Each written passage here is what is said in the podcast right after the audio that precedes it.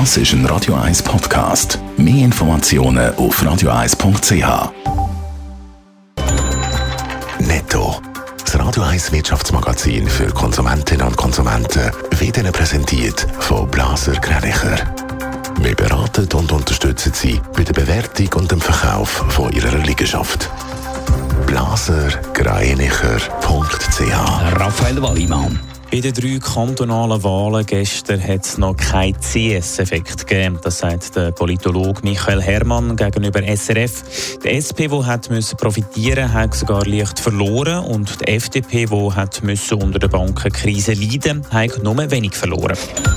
Konsumentenpreise sind im März leicht gestiegen. Der Landesindex der Konsumentenpreise ist im März im Vergleich zum Vormonat 0,2 Prozent höher, wie das Bundesamt für Statistik mitteilt.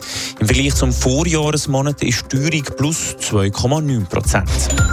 In Deutschland kann man ab sofort das 49 Euro Monatsabo für den ÖV kaufen. Der Verkauf hat in der Nacht auf den Online-Plattformen der regionalen Verkehrsunternehmen angefangen. Ab Mai kann man das Abo nutzen, damit soll der öffentliche Regionalverkehr attraktiver gemacht werden.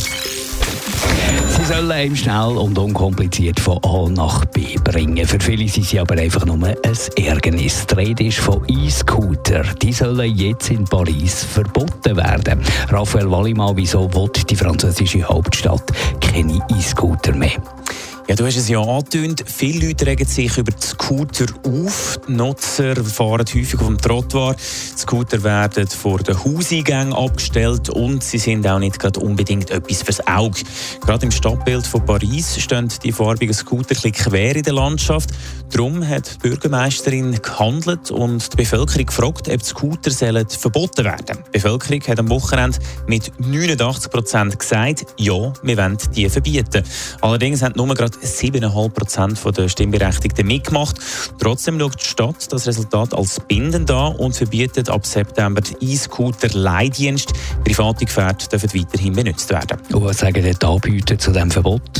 Ja, die sind natürlich hässig. Drei grosse Anbieter gibt es in Paris. Die bieten etwa 15.000 E-Scooter an.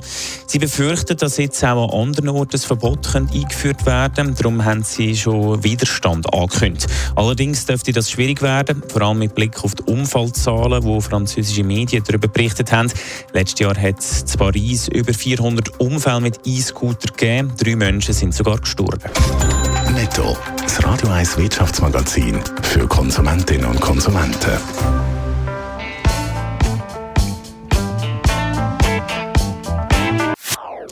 Das ist ein Radio 1 Podcast. Mehr Informationen auf radio1.ch.